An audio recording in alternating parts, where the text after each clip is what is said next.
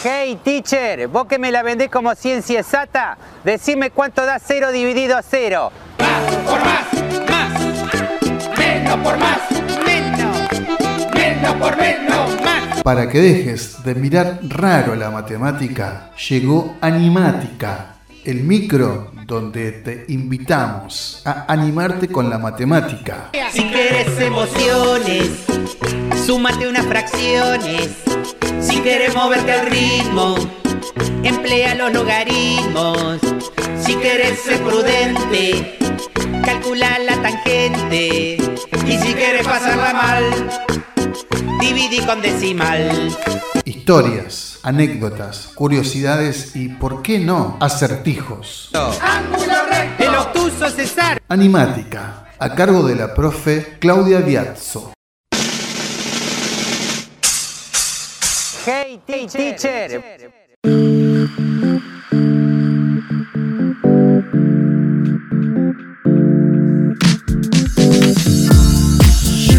Hola amigos, bienvenidos a Animática. Hoy vamos a hablar de las formas que tienen las alcantarillas y de las formas que tienen las ventanillas de los aviones. Si alguna vez ustedes se han puesto a observar las alcantarillas que están en las calles o en las veredas, habrán visto que todas son redondas, todas tienen forma redonda. ¿Se han preguntado por qué? Vamos a tratar de dar la explicación de por qué son redondas y no de otra forma, por ejemplo, por qué no son cuadradas, y por supuesto, la explicación a esto es matemática. La razón matemática que explica el motivo de por qué las tapas son redondas es muy sencilla. El motivo es que no se nos caiga la tapa por el agujero. Y sí, esta es una razón matemática. Vamos a tratar de dar una explicación con las limitaciones del caso, dado que no podemos usar el, aspecto visual para explicarlo, ¿no? Pensemos en un círculo. El círculo es una figura que tiene la característica de tener un ancho constante, es decir, la distancia entre dos puntos opuestos que pasan por el centro del círculo, que esa distancia se llama diámetro, es siempre la misma. Entonces esto implica que si colocamos la tapa en el agujero de la alcantarilla, es imposible que dicha tapa entre por el agujero, porque estamos hablando de una tapa que tiene la misma distancia en cualquier posición que la pongamos.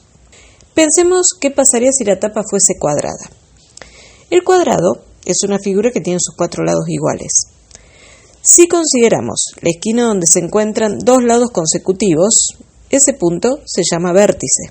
Entonces, la distancia entre dos puntos opuestos del cuadrado, o sea, el largo y el ancho, es igual en ambos casos. Pero si nosotros trazamos una línea entre dos vértices que no sean consecutivos, es decir, entre, por ejemplo, el vértice que se halla en la esquina superior izquierda con el vértice que se halla en la esquina inferior derecha, estaremos trazando lo que se llama la diagonal del cuadrado.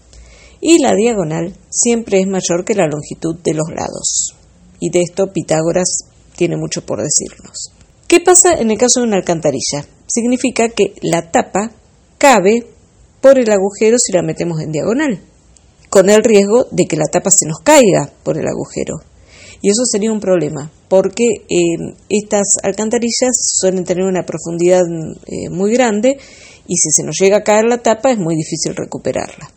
Entonces, ¿qué quiere decir eso? ¿Que las tapas cuadradas no existen? Sí existen, porque si ustedes observan en la casa de ustedes, por ejemplo, la tapa de la cámara de inspección, eh, la tapa de la cámara séptica, las tapas de muchos resumideros, de, por ejemplo, de desagües pluviales, son cuadradas. ¿Existe el peligro entonces que esas, capas esas tapas se caigan por el agujero? Sí, si las ponen en diagonal, sí, pero lo que pasa es que estamos hablando de cámaras que tienen poca profundidad, por lo tanto, si se llegan a meter en el agujero, las sacamos fácilmente. Así que eh, ese es el motivo por el cual esas se hacen cuadradas y no redondas. Ya que estamos con el tema de las formas. Si alguna vez han observado las ventanillas de los aviones, ¿vieron qué diseño tan peculiar tienen? En general, tienen bordes redondeados, son medios como un óvalo con bordes siempre redondeados. Podríamos pensar que esto se debe una cuestión estética o decorativa, pero lo cierto que eh, es una consecuencia de la evolución que tuvieron las aeronaves a lo largo de los, años. El porqué de estas formas es una historia muy interesante. y podríamos decir que esa forma hace posible que hoy podamos viajar en avión. Las ventanillas ovaladas han sido consecuencia de la innovación que la ingeniería ha puesto para salvar las vidas. Eh, si los orificios de, los aviones fueran cuadrados, o sea, estamos hablando de aviones comerciales, ¿cierto? Eh, si fueran cuadradas como son las ventanas de nuestras casas, los aviones se desintegrarían en pleno vuelo. ¿Por qué? Si quieren conocer la historia, no se vayan. Después de la pausa les voy a contar.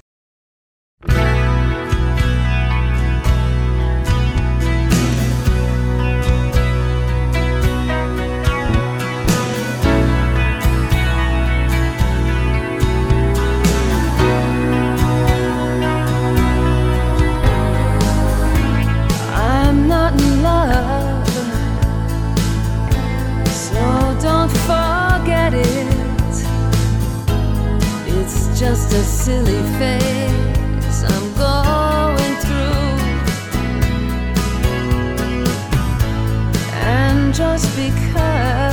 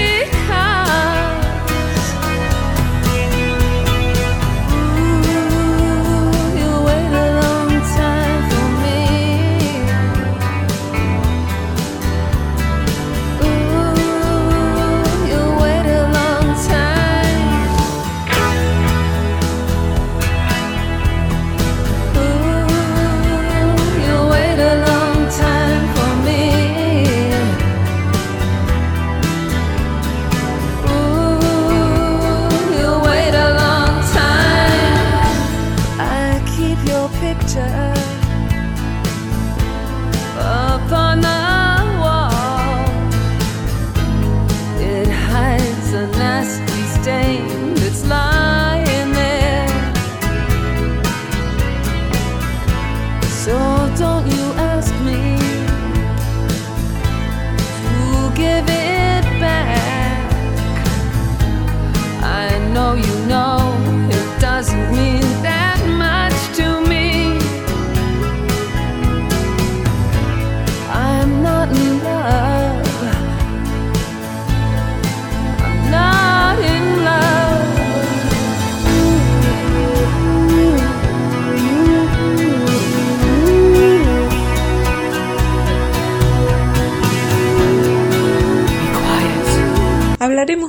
entonces de la forma que tienen las ventanillas de los aviones.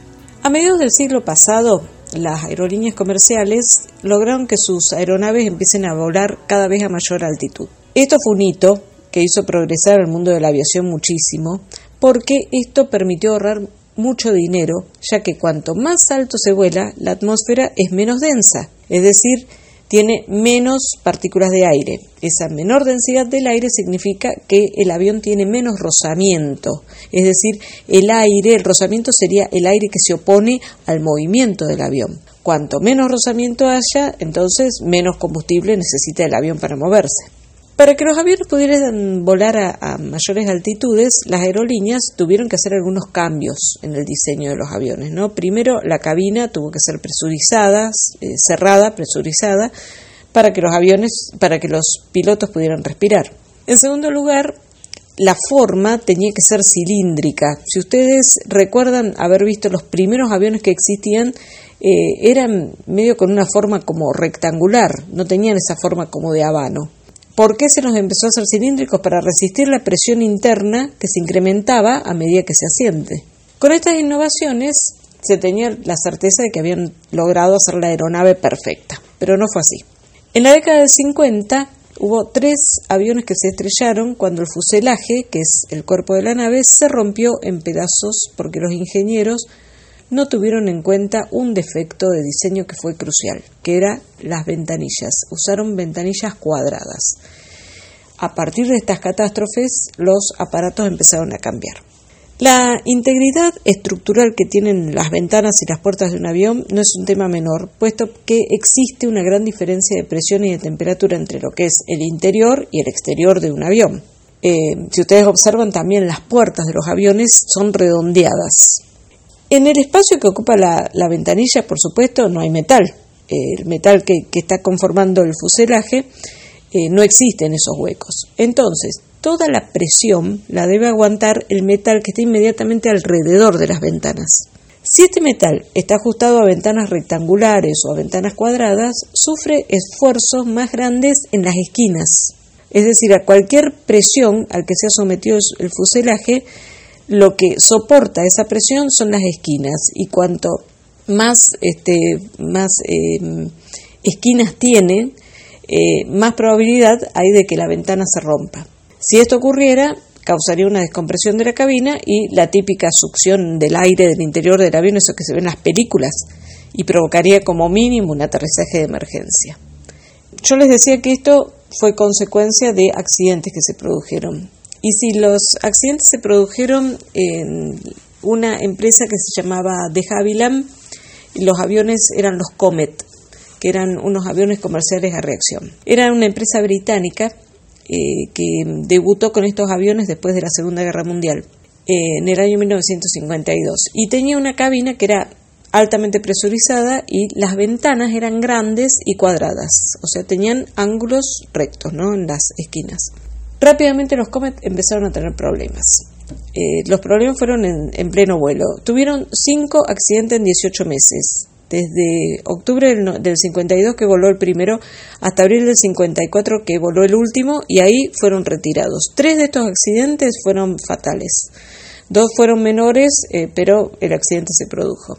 Más tarde se descubrió cuál era la causa de, estos accidentes y era la fatiga del aluminio alrededor de los ángulos rectos de las ventanas.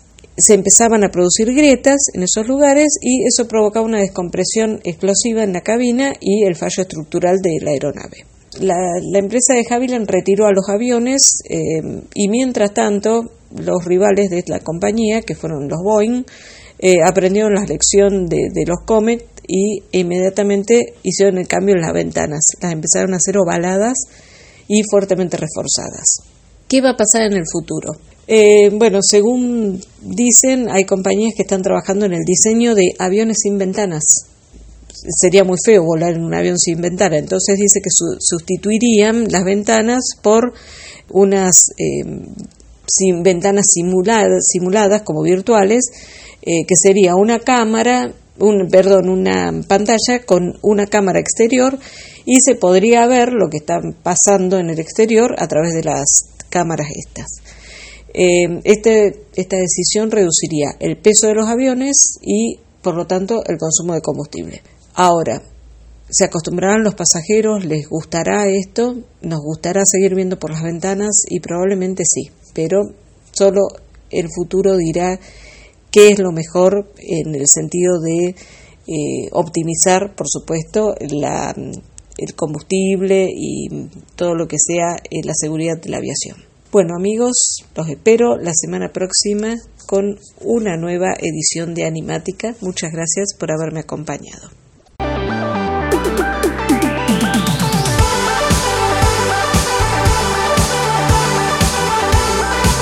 Hasta aquí llegamos con nuestra edición. Esto fue Animática, el micro donde te invitamos a animarte con la matemática. Te esperamos en nuestra próxima edición aquí en Radio Empalme Graneros.